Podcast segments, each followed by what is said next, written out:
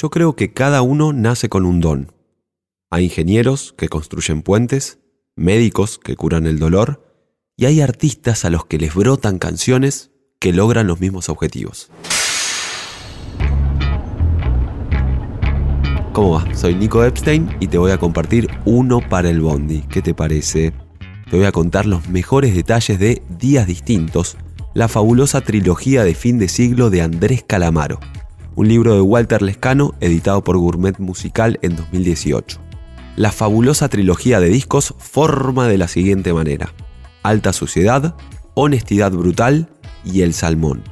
Según el autor, con estos tres discos, Calamaro alcanzó su pico creativo, conjugando belleza sonora, contundencia en la fórmula de la canción y valor conceptual de una obra desbordante. Walter Lescano hace un ensayo extenso de cada canción y relata la conexión sentimental que tiene con muchas de sus canciones. Pero además hay espacio para una biografía detallada de toda la carrera de Calamaro. Calamaro empezó tocando la batería, para después dedicarse a la guitarra y sobre todo al piano. Su primera banda fue Raíces, Raíces fue un proyecto comandado por el bajista uruguayo Beto Satriani. Combinaban el candombe con el jazz y el rock argentino. Año 78 más o menos. Coincidía con la primera época de Cerú Girán y La máquina de hacer pájaros. Justo el año anterior habían publicado Hipercandombe. El libro relata con detalles el ingreso de Calamaro a los abuelos de la nada. Todo empezó con un casting hogareño comandado por Cachorro López y Miguel Abuelo el marco perfecto para la aparición de la voz y las letras de Calamaro en el rock argentino, ¿no? Lograron tres hits inspirados por dos estados de ánimo recurrentes en la obra de Calamaro. La espera, en las canciones Singa Mulán y Mil Horas, y La decepción, retratada en costumbres argentinas. Estos hits sobrevivieron a una época difícil de Argentina, entre el 81 y el 85, y el libro contextualiza toda la obra de Calamaro, revalorizando el peso de las canciones más allá de sus 15 minutos de fama en las radios. Los abuelos de la nada, o la famosa estrella de seis puntas, como le decían, desafió a Calamaro a explorar todo su potencial para destacarse entre estos cinco grosos y componer melodías simples y potentes que además de formar parte del repertorio fogonero, lograron retratar su tiempo y el estado psíquico de sus contemporáneos.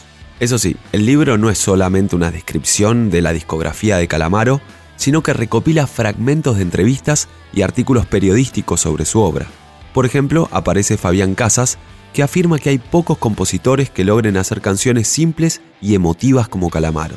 Canciones que suenen en la radio y en la ducha. La canción que nos defiende de la muerte, la que nos pone dos hielos en el corazón y nos inflama el pecho.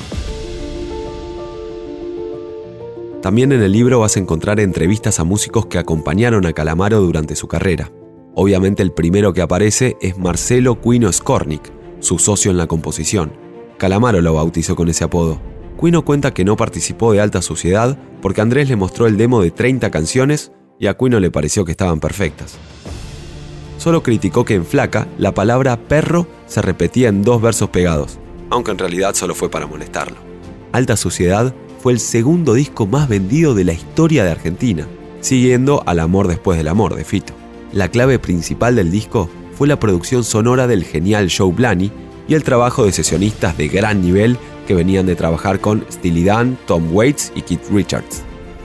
Dos años después de Alta Suciedad, aparecen las 37 canciones de Honestidad Brutal y rompe el récord del disco más largo de la historia del rock argentino. Un disco sin maquetas, compuesto y grabado dentro del estudio. Un disco que tiene un nivel de profundidad extrema, con canciones que bordean el exhibicionismo. El autor del libro se anima a contar que estaba obsesionado con Paloma, que curiosamente fue lo primero que compartió con quien ahora es su esposa. Una canción que se te mete en la piel y modifica tu percepción de la realidad. Cerrando la fabulosa trilogía de fin de siglo de Calamaro, aparece El Salmón, llevando al extremo la experiencia de composición frenética y casi incontrolable, una obsesión. En este desafío, Calamaro se pone como objeto de experimentación, desprendiéndose de todos los elementos externos y convirtiéndose en el único actor creador de un universo de canciones que brotaban como un ejercicio de composición desde el inconsciente y sin inhibiciones. El resultado, un disco quíntuple, un nuevo récord y algunas canciones memorables, como la que le da nombre al disco.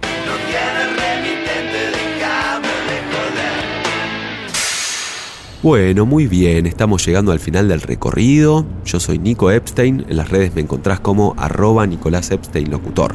Muchas gracias por escuchar Uno para el Bondi, ha sido un placer habértelo compartido.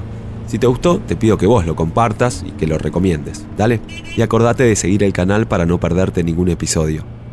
El libro que te recomendé es Días Distintos, la fabulosa trilogía de fin de siglo de Calamaro, libro de Walter Lescano, editado por Gourmet Musical en 2018.